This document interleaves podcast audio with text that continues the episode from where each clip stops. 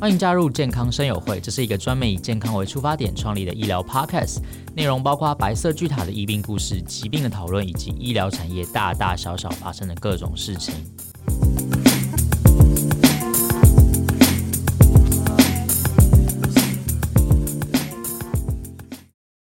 嗨，大家好，欢迎来到健康生友会，我是主持人 Kevin，在十月份也是乳癌的防治月。今天呢，我们很开心的邀请到钢铁琴来跟我们谈一谈乳癌相关的一些故事。那我们就一起来听钢铁琴分享她的故事。嗨，大家好，我是钢铁琴，主持人好，你好，你好。哎、嗯，我想知道，呃，因为钢铁琴之前是在脑袋里面有一个良性的肿瘤哦，是事先发现就是脑部的肿瘤嘛？对对对，可是因为那时候就肿瘤很大，对，而且要。动那个开颅手术，以前因为脑部里面的分布比较精密嘛，有些神经啊、血管啊，一些有的没有的，然后所以就是手术也算是蛮重大的。那时候医生是跟我说，你有可能会死亡，要么就是瘫痪，要么就是失明这样子。哇对，那时候要签那个手术同意书的时候，天啊，手都在抖这样子。嗯，所以他那时候有跟你说大概。那个手术的成功或失败？成功，他其实写的蛮高，大概五十趴，但是就一半一半这样子。五十趴就像在丢硬币。对啊，就是，但是你还是得开，因为它已经太大。那时候其实瘤已经大七乘七公分，就在我的。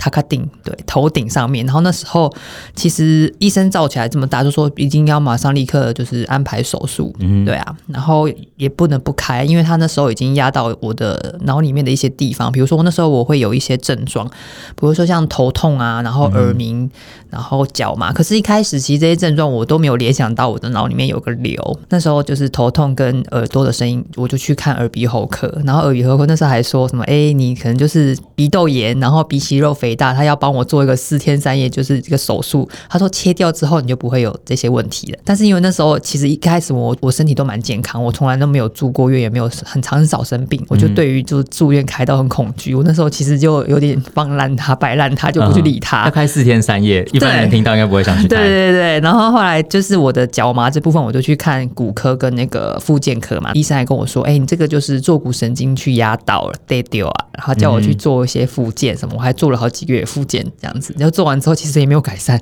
而且头痛就是越来越痛这样子，那些症状越来越频繁，看来这各大医院都看不好这些症状，然后后来我才去上网 Google 一下，Google 大神真的很好用，然 后就是找一下看还可以看哪个科系，所以我那时候我就去看，哎，好像可以看那个脑神经内科，然后我就去看了脑神经内科，那时候那个医生就把我这些症状联想串联起来，他就说，哦，那我帮你照一下脑部好了，然后就一照，哇，一个很大的瘤在我的脑里面，啊、七成七，其实会。害怕它会压迫到脑干。对，那时候我的脚已经麻，其实已经压压到我的那个运动神经，然后我到后期其实眼睛就已经出现那个黑影黑块，就是压到我的视神经。所以他跟你说有一个七成七脑瘤之后，隔多久你就你就马上快马上？对啊，就是大概一个礼拜内吧。我在台大治疗的，然后他如果要照这些像那个 MRI 啊那些，我们都要排很久。对啊，台大要排很久。对，可是如果他会看你的那个急迫性，对，如果说。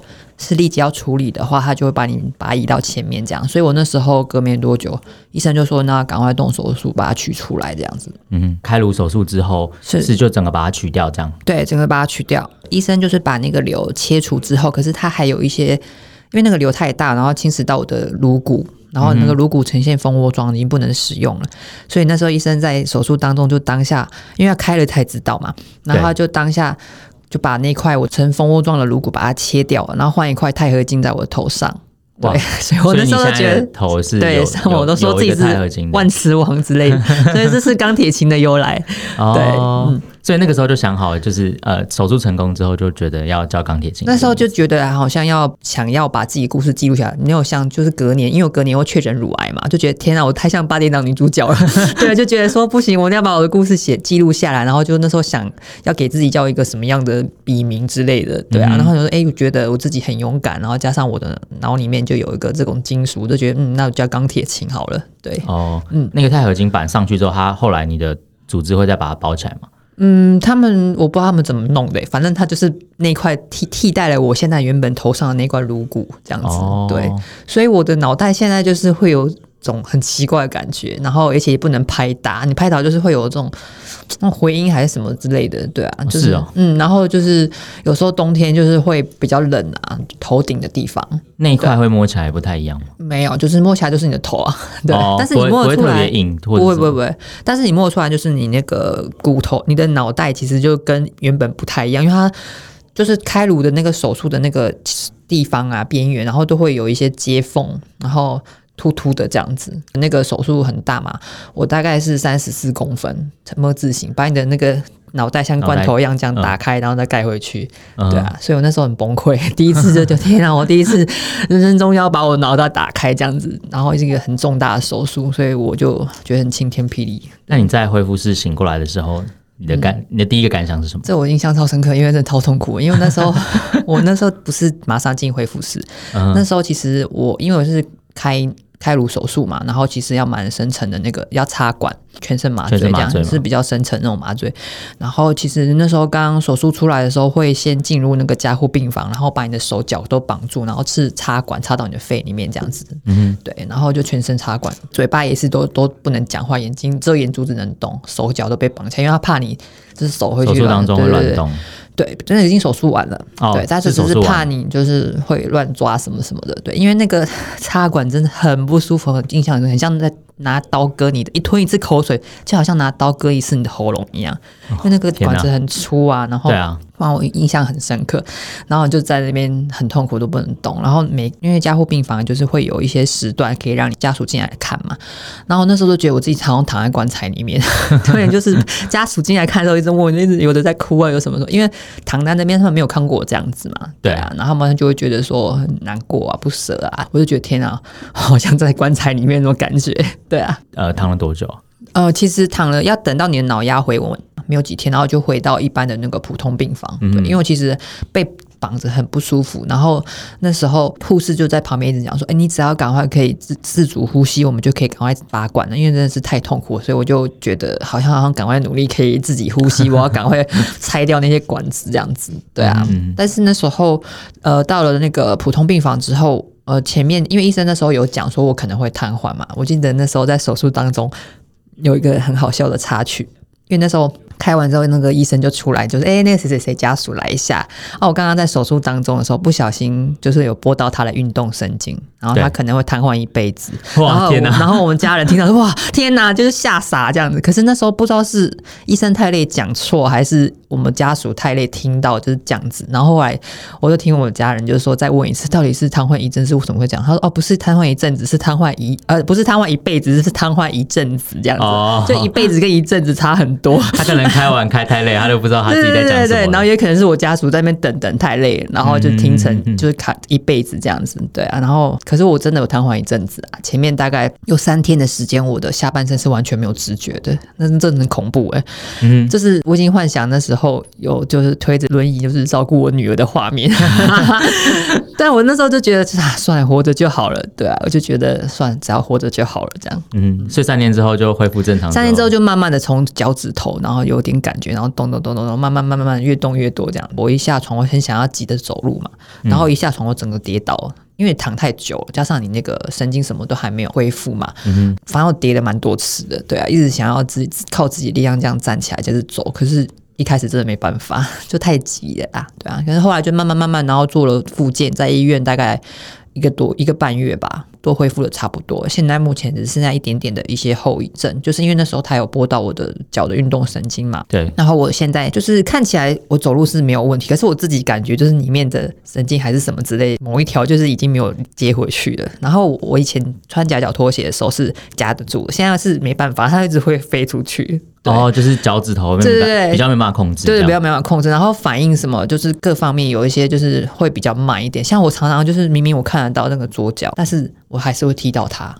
我常常在踢到东西，你知道吗？就看着左脚，然后想说啊，我要避开，然后对对对，就常常一直在踢，我这个脚趾真的是很痛，就是常常会这样。但我觉得这这都是小事的，就是只要活着就好了。对啊，对啊。虽然他有不小心拨到那个对运动神经，但是他已经把那五十趴的几率。对对对，而且医生就说我是他骄傲的作品这样子，因为手术就是那时候切的蛮干净，只剩下一点点他可能没办法徒手拨的地方，我们之后术后一个月要做一个叫电脑刀。的呃伽马刀的那个放射治疗的手术，嗯嗯嗯对，那个就是会把你剩下的一些瘤啊，然后把它用电烧方式烧掉，这样那个的副作用就是会掉头发。然后我我有一段时间就是头头顶是没有头发的，所以很像河童，我 大概戴帽子戴半年吧。慢慢头发才长出来这样子，嗯、对啊。所以治疗结束之后，隔了多久？后来又发现哦，后来那时候我觉得，哎、欸，好像完全都已经慢慢恢复，我觉得大病一场，然后终于就是那种重生，对对，重生的感觉。然后殊不知隔年就很诡异，又而且是同一个月份哦，都是七月份。那时候我就摸到我的胸部有硬块。嗯哼，因为可是有第一次的经验，所以我觉得好像对于自己身体就比较有警觉性。以前我是我是不太会去注意自己身体什么的，因为我就很健康，宝以前是篮球队打篮球的，嗯、然后健保卡都没在用那种，对，所以那时候其实不太会去注意自己的身体。但是有了第一次那种重大疾病的经验，我我后来摸到硬块，我就非常的紧张，然后就赶快去医院检查。我一开始医生第一次触诊的时候还说：“哎，这不像什么是坏东西呀、啊，什么。”然后他叫我不要讲太多，可是还是要做后续的，像超音波啊、切片。切片检查，就一一切就确诊乳癌啊，就真的 怎么又来了这样子？对啊，就觉得天呀，老天爷一直在跟我开玩笑是吗？这次确诊乳癌之后，也是马上很快就接受治疗。呃，那时候确诊乳癌是有第一次的经验，我那时候就觉得就是小菜一碟啊，因为觉得那时候都开脑开颅哎，对啊，现在是开胸部，我就一直觉得胸部是外挂的，所以觉得胸部切胸部应该还好吧。可是殊不知，我这一次，因为其实那时候对于乳癌跟这些疾病没有太大的去研究，所以我不知道说癌症这个东西有多可怕这样子。然后那时候，因为就是面对的是恶性肿瘤，不是说手术切完就好了，你必须还会担心它会复发、会转移这样子。对，而且要做一个很很可怕，就是化疗这个东西。对，对啊。可是这个也是我本人自己啦，其实。癌症也没有到非常可怕，但你也不能轻忽它这样子，对。对，所以那时候我确诊乳癌之后，我那时候一开始就带着信心满满这样子。然后那时候我惨遭滑铁卢，是打了第一次化疗之后，才就消了我的信心这样子。因为我那时候就打第一次化疗的时候，其实我那时候一开始就知道化疗会掉头发，所以我那时候一开始就去把头发剃光，我自己可以就是很勇敢的去面对它。可是没想到那时候在剃头发的时候，那个。剃刀一剃下去的时候，眼泪都喷出来。那时候我还跟我朋友讲，在那边嘻嘻哈哈，然后说没什么，我就剃头发帅啊什么的。嗯、就真的剃下去，我真的眼泪喷出来，因为我其实还是本质还是很爱漂亮的，对啊。嗯、然后就觉得很舍不得，然后看到自己光头，就觉得哦，对，还是很难过这样。然后后来就是第一次打化疗的时候，也是经验非常的，我觉得很难忘。那时候就是去打化疗，因为我们台大医院人很多嘛。嗯，去打化疗是没有在那边给你躺床的，床也是要排很久，你是很很少不可能排得到的。然后那时候都是坐着打打化疗，打完之后他就叫你回家了。我记得我那时候打完回家，然后就是在在家里就坐在床上的时候，我就开始觉得很不舒服，然后从头顶麻到脚底这样子，然后就是麻到后面，已经手跟脚都这样卷曲了，连脸都已经就是颜面神经失调，嘴巴都歪了，口水都要滴下来，呼吸急促这样子。然后那时候紧急送急诊了，医生就第一句话。就是跟我说，因为他知道我在打化疗，嗯，我跟他讲，然后他就说啊，你就是太紧张了啦，太紧张才会这样。他说换气过度什么什么 什么，就是就就是那时候真的差点休克。他说你太紧张才会这样，他会过度换气什么的。然后我就说天啊，我还有七次要打怎么办啊？因为如果每次都这么痛苦的话，我真的是受不了。所以我那时候打到第二次，我都想要放弃，因为开始副作用越来越明显。我打的是小红梅，一开始四次小红梅嘛，小红梅就是我们那个化疗药里面的大魔王，嗯、就是副作用会最明显。对对对，一一方面是那个身体的不舒服，还要耳朵挂着塑胶袋，然后会接你的喷吐嘛，常常会吐这样，嗯、然后你要照镜子看着自己光头，加上就是。药的副作用会让你的皮肤啊变得很粗糙、很干燥，然后会有黑色素沉淀，就真的很丑。然后毛也都会掉光，眉毛啊、睫毛什么的，嗯嗯就觉得照镜子很像佛地魔，你知道吗？就觉得很丑。那时候很想把镜子打爆，所以后来都不太照镜子。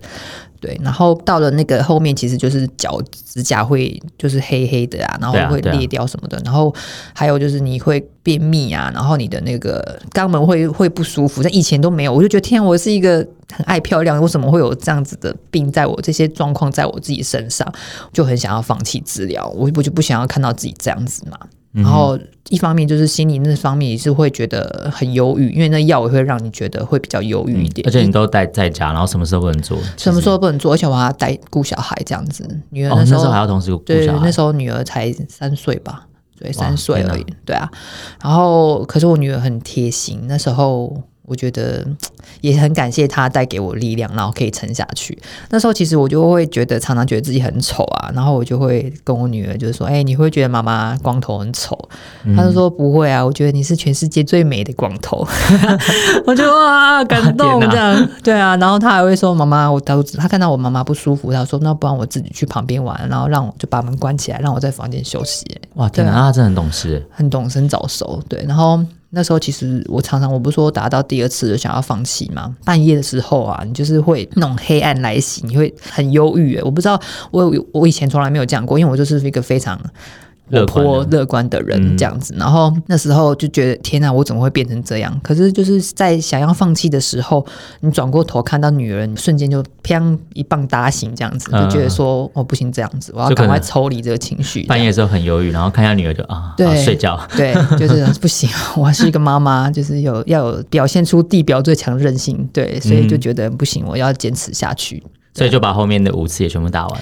我总共打了八次嘛，对啊，就还是坚持把它打完了，对啊，嗯，嗯，因为八次打完之后，然后开始恢身体恢复正常之后，嗯，那时候有没有觉得说幸好有赶快治疗？有，其实我就是一直想要呼吁很多呃，可能刚确诊、刚离癌的朋友们，因为你刚确诊的时候会很慌嘛，然后像我一样去 Google 去搜寻很多资料，那你运气好的话 Google 到正确的，运气不好 Google 到不正确，啊、或者是一些很恐怖的资讯，然后让你就是放弃，让你错过了那个黄金治疗期。对啊，因为很多上网络上面就会叫你说啊，你吃什么、喝什么药水、做什么、练什么神功，对对对，就会让你就不用化疗，就自然好了。很多人都在上面，他害死人，你知道吗？啊、我就觉得。大大大家因为听到化疗太恐怖了，他们就会选择其他的方式，觉得哎有替代方案，那我就做这个，不要那么痛苦了就好了。可是真的不是，因为现在真的都有医学的证明，然后这些数据都表示说，你真的是要做那种正正规的治疗，对你的那个呃你的存存活率才会比较高这样子。那你那些跟那些就是可能好啦，真的有人因为喝了这神奇药水，然后好了，然后没有做化疗就这样好了，那可能是几万分之或者很少很少的几率去嘛，他把它拿出。出来讲，怎么可以跟我们这样比？听另外一个，他也是就是在做乳癌治疗的医师，然后他就说有一个患者，他就是吃开就开始吃中药，然后吃完中药之后就开始吃一些奇怪的东西，然后最后他们就去练气功，然后他有一个疗法，什么自然疗法，去报数，对，然后就最后来找他的原因是因为就是他那个。就是肿瘤已经变大了，然后他的乳房已经有点坏死，嗯，然后他报数的时候还，他他很痛，他没有办法报数了，哈所以他才去扎治。好夸张哦！天哪，真的对啊，网络上面可以搜寻到很多这种奇奇怪怪的偏方，对，对真的不要嗯汤哦，对，还是要那个把握黄金治疗期，然后早期发现、早期治疗，赶快去医院做正规的治疗。对啊，最好的方法还是到医院做检查，嗯、然后听听医师的一个专业的建议了，嗯、不要自己乱查。没错，没错。对啊，因为 Google 上它其实不会去分辨说到底什么是正确，什么是不正确，它就是把大家的资料都放上去。对啊，所以其实有很多垃圾资讯，没错，对，或者是错的。那其实如果接受它，可能更可怕。对，我就是说那个常常会害死人的。对，嗯。所以乳癌治疗结束之后，然后你就想出了钢铁琴这个名字。嗯，对。然后想把自己的故事分享给大家。对，那时候其实就想要记录自己的一些心路历程啊，然后生活点滴这样子。嗯对，然后其实一开始也有遭遭受到一些阻力，对，因为一开始什么阻力？呃，一开始的那个就是老一辈的家人啊，然后他们会觉得说啊，你生生病，生病不要让别人知道，对，有什么好讲的？干嘛就是摊在阳光下让人家知道什么的？嗯、我觉得他那时候可能是因为也是。好意，然后不怕别人在背后指指点点什么什么的，对。可是我是不会这么想，因为我自己本身就不是会在别人背后指点点人，所以我不觉得别人会这样对我。我也觉得我自己把我自己生命的过程经历，然后放在网络上面跟大家分享，自己会觉得好事，是因为我带来收到很多的呃回馈，然后很多的病友或是网友啊，就是会常常私讯我说：“哎，谢谢你分享你的故事。”然后。呃，就是我带给他们的力量这样子，然后我那时候觉得天哪，我也没讲什么，我只在记录我的生活而已，怎么可以带给你们 力量这样子？然后后来就遇到了很多就是我贵人啊，然后他们有跟我讲一句话，就是说，其实你只要现在活得好好的，然后过得生活过得很精彩，对很多人来说都是就是一种鼓励了。对，他们就会觉得说，哎。如果我跟你一样得了一样的病，然后你现在都治疗完成，然后哎，好好的活得好好的，漂漂亮亮的在我们大家面前，那就会好像是一个目标一样，然后让我可以有动力可以去前进，这样子。就是有一个动力，会觉得说，哦，现在这个只是一时的，之后也可以变得像你一样。对对对。然后后来才意会到，哦，原来是这样。对，如果那时候我在呃确诊的时候，如果有像这样子的学姐，我们称学姐，然后有个这样的学姐让我可以去参考或者什么之类的，我觉得可能会比较轻松一点。就是对于在抗癌的路上，可能会比较轻松一点。对啊，然后加上一些，因为我后来加入了一个呃花样女孩的，都是全部都是年轻乳癌的社团嘛。那时候在治疗到后期时候才加入，才认识的。我会觉得哇，那我应该早点加入的，因为里面就是有很多的病友啊、医师都在里面，然后会有一些正确的资讯告诉你说，诶，你现在确诊了，应该要做哪些步骤或是什么，还有一些其他的跟你一样。期数啊，或者是一样类型的乳癌的病友姐妹们，那他们会一起分享自己的治疗的过程啊、心情故事等等，然后我们会有板剧什么，然后就是各方面都会有一起陪伴你的那种，就觉得你不孤单那种力量。嗯，对，嗯、就会减少就是在晚上醒来哭是哭哭的那个次数。对，因为其实那种治疗真的蛮辛苦，但是我我要跟大家讲，就是虽然治疗很辛苦，但是绝对值得，还是可以。回到原本的生活，虽然说不可能完全一样啊，但是你你还是有机会可以搞不好。像我现在，我我觉得我自己就是一个很好的例子。我觉得我很喜欢我现在的状态跟生活，嗯、就是生病不完全带给我的是不好的，也有好的地方。嗯，嗯，所以就觉得还是要去试一试。嗯，因为其实蛮少人会这样子，就是前一年刚开完颅，然后隔一年又要动胸部。嗯，欸、那你有呃有家人一样是罹患癌症？没有哎、欸，我们家都没有，都没有，都没有家族史。自己觉得是压力啊，因为我以前真的很少会生病的、欸。我我女儿是早产，然后那时候。哦为了照顾他，然后真的是花了很多的心力跟时间，而且也没有好好睡觉。加上我跟我的那前夫那时候的婚姻也有点状况，然后就是可能双重压力下，对，我就觉得因为这样子又还没有没有好好的睡觉，身体就已经开始在抗议了。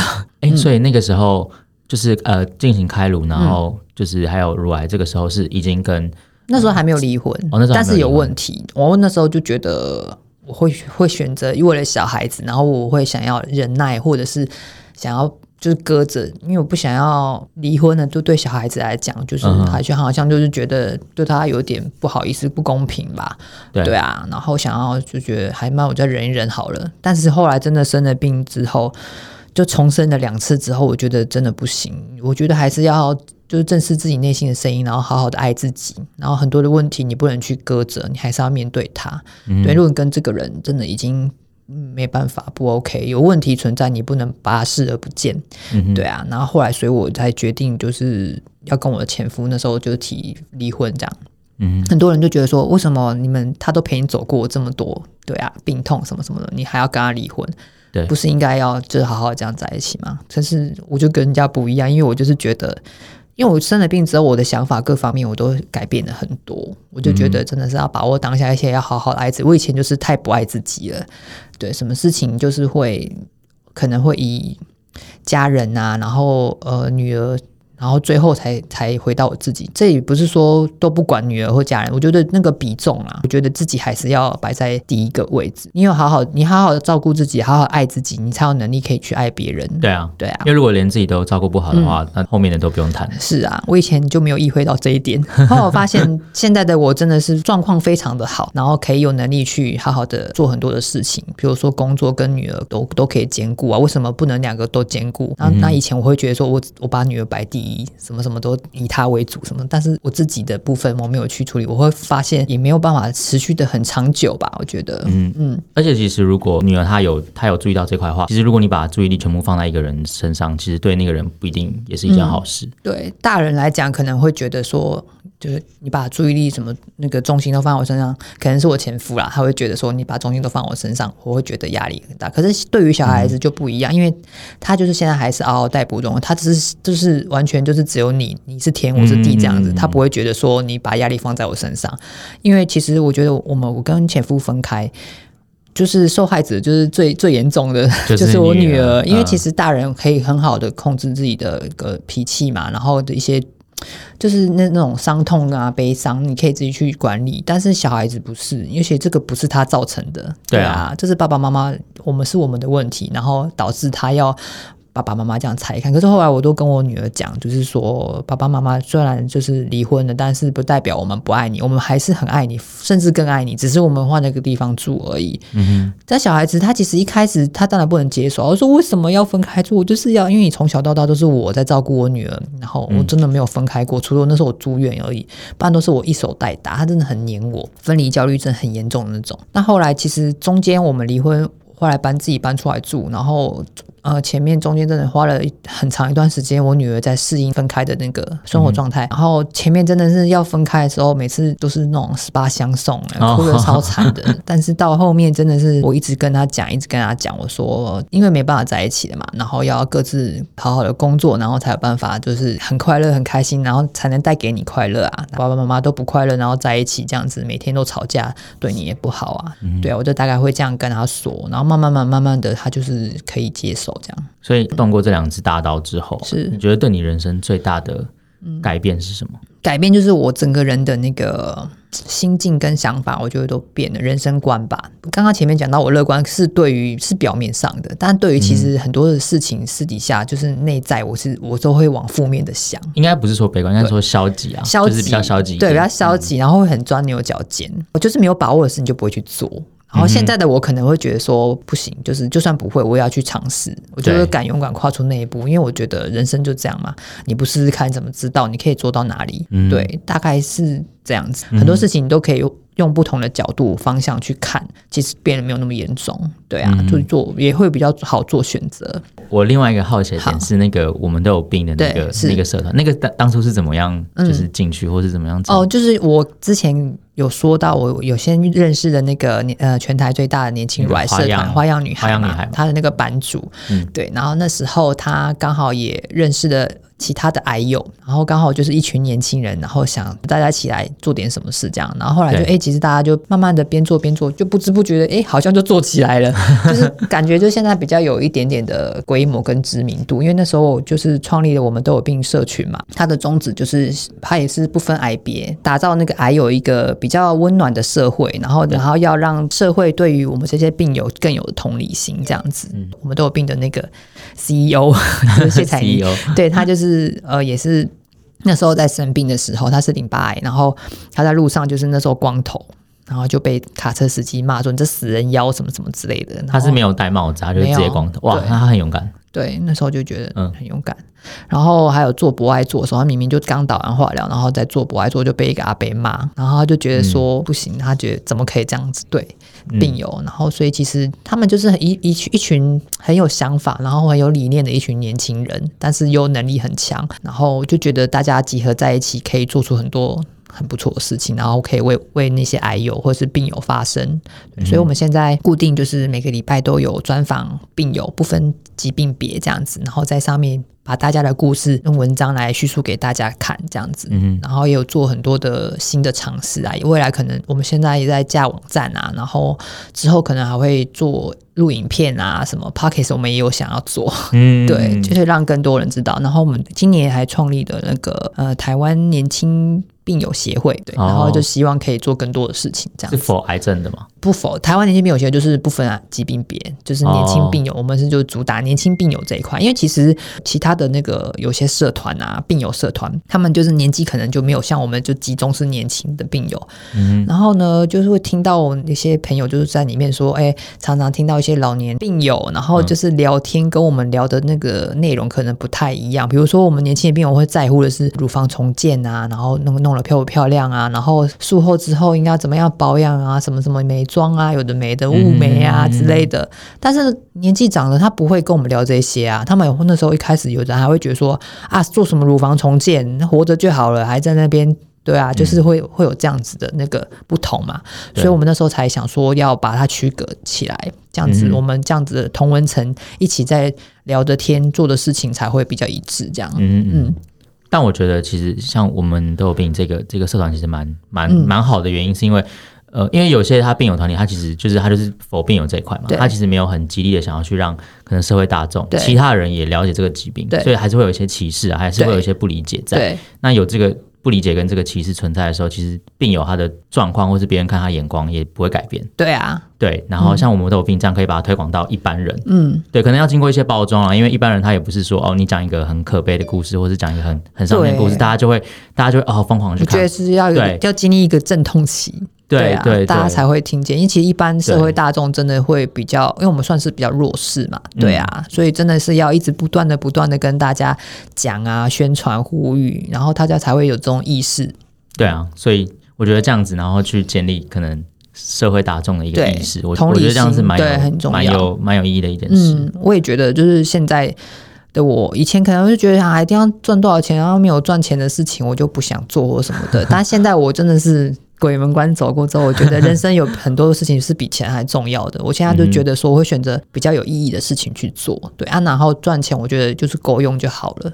嗯，嗯，就是人生观跟之前的转变。嗯，哎，那你们这个社团在乳癌月有要做什么活动？推出那个乳癌那个病友研究计划，可是可能还来不及在乳癌防治月。就是退出哦，对，然后呃，主要是花样女孩这边有跟很多的那个厂商啊，就是有合作，然后有一些曝光这样子，嗯、大家可以敬请期待十月份是，对，十月我们的大月，所以要上网搜寻你们的，你们有 FB 的那个粉砖吗？哦，粉砖是我们都有病，那我自己的粉砖是钢铁琴抗癌小贵妇，然后也可以搜寻我们呃米娜哈哈记事本，就是花样女孩的那个版主，对，然后他也会有一些跟乳乳癌防治。月相关的活动这样子，嗯，对，大家可以在上网搜寻一下。对，是，嗯，那呼吁这个乳癌防治月，就钢铁琴这边有没有想要对病友啊，或者是说妇女讲的话？嗯，是，就是我刚刚前面有提到，我觉得真的要重视自己的身体，然后身体有时候给你一些警讯的时候，你就是要赶快去检查了。我们不是说要变，把自己变得很紧张或者是很娘摸那样子，但是你。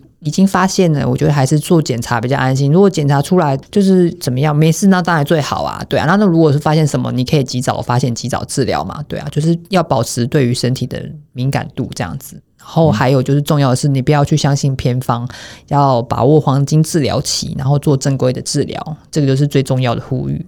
嗯哼，那我们今天非常感谢钢铁琴跟我们分享他的故事，谢谢。呃，以上就是健康生活会的节目内容，我是主持人 Kevin。那我们下期再见喽，拜拜，拜拜。